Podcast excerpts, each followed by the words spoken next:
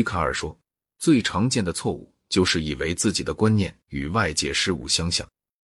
观念这个词，照笛卡尔的用法，包括感官知觉。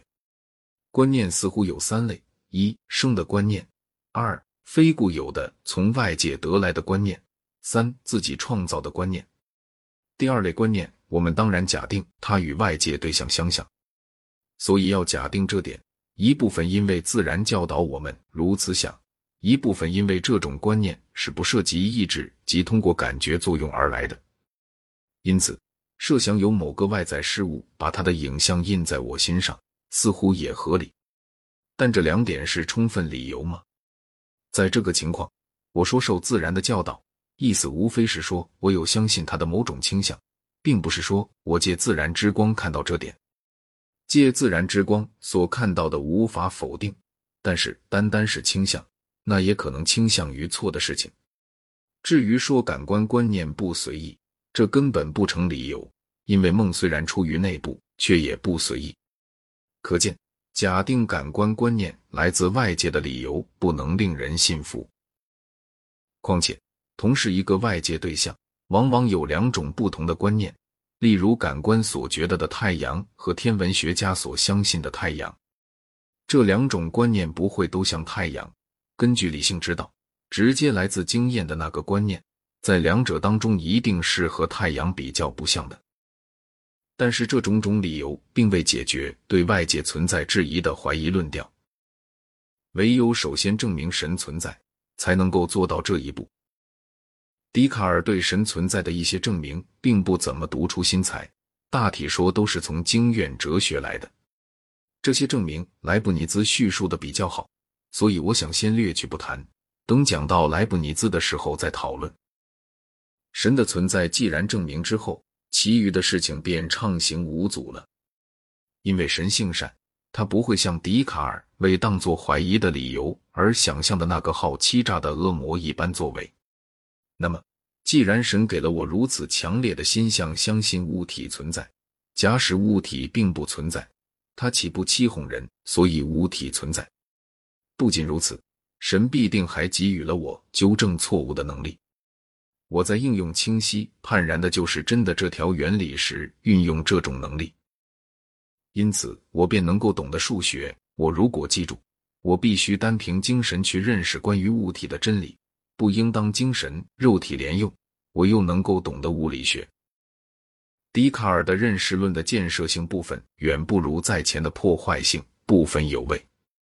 建设性部分利用了如结果绝不能比其原因多具备完善性之类各色各样的经验哲学准则，这种东西不知怎么回事会逃过了起初的批判性考察。尽管这些准则比人自己的存在确实少带自明性。却没举任何理由就承认了，而自身的存在倒大吹大擂的证明了一阵。柏拉图、圣奥古斯丁和圣托马斯的著作含有沉思录中大部分肯定性的东西。批判的怀疑方法在哲学上非常重要，尽管笛卡尔本人只是三心二意的应用这方法的。按逻辑讲，显然怀疑要在某处止住，这方法才能够产生积极结果。假若逻辑知识和经验知识双方都得有，就必须有两种怀疑之点：无疑问的事实和无疑问的推理原则。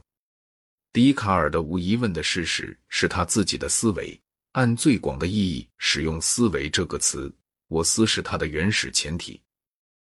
这里我字其实语理不通，他该把原始前提叙述成思维是有的这个形式才对。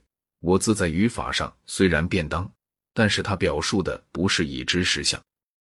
等他再往下讲，我是一个做思维的东西，这时他已经在漫无批判的应用经验哲学传下来的范畴工具。他在什么地方也没证明思维需要有思维者，而且除按语法上的意义来讲，并没有理由相信这点。可是不把外界对象而把思维看成是原始的经验确实像，这一招决断非常重要。对后来的一切哲学有深刻影响。笛卡尔的哲学在另外两点上也重要。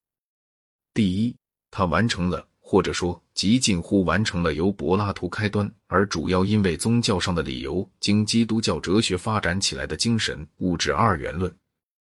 松果县里的那种奇妙事物被笛卡尔的信徒们抛弃了，且不去管它。笛卡尔体系提出来，精神界和物质界两个平行而彼此独立的世界，研究其中之一能够不牵涉另一个。精神不推动肉体，这是个新颖想法。按明白形式说出于格林克斯，但是潜在上出于笛卡尔。有了这想法，便能够讲肉体不推动精神，此其一例。关于肉体感到渴的时候，为什么精神觉得难过？沉思录中有不少议论。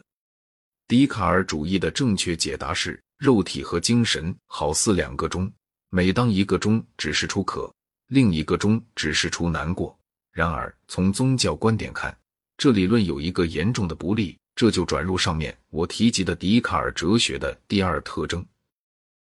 笛卡尔哲学在关于物质界的全部理论上是严格的决定论，活的有机体完全和死物一样受物理定律支配，不再像亚里士多德哲学需要有引得莱西或灵魂来解释有机体的生长和动物的运动。笛卡尔本人只承认了一个小小例外。人的灵魂通过意志作用，虽然不能改变生命精气的运动量，能够改变它的运动方向。不过这一点违反他的体系的精神，也证实和力学定律抵触，因此被人抛弃了。结果是，物质的一切运动由物理定律决定，又由于平行关系，精神事件也必是同样有定的。这一来，笛卡尔派关于自由意志问题就感到棘手。而对笛卡尔的科学比对他的认识论更注意的人，不难把动物是自动机之说加以推广，和不对于人也一样讲法，将这个体系做成首尾一贯的唯物论，简化这体系。在十八世纪，实际走了这一步。笛卡尔身上有着一种动摇不决的两面性，一面是他从当时代的科学学来的东西。另一面是拉夫赖士学校传授给他的经验哲学，这种两面性让他陷入自相矛盾，但是也使他富于丰硕的思想，非任何完全逻辑的哲学家所能及。自圆其说也许会让他仅仅成为一派新经验哲学的创始者，然而自相矛盾，倒把他造就成两个重要而背驰的哲学流派的源泉。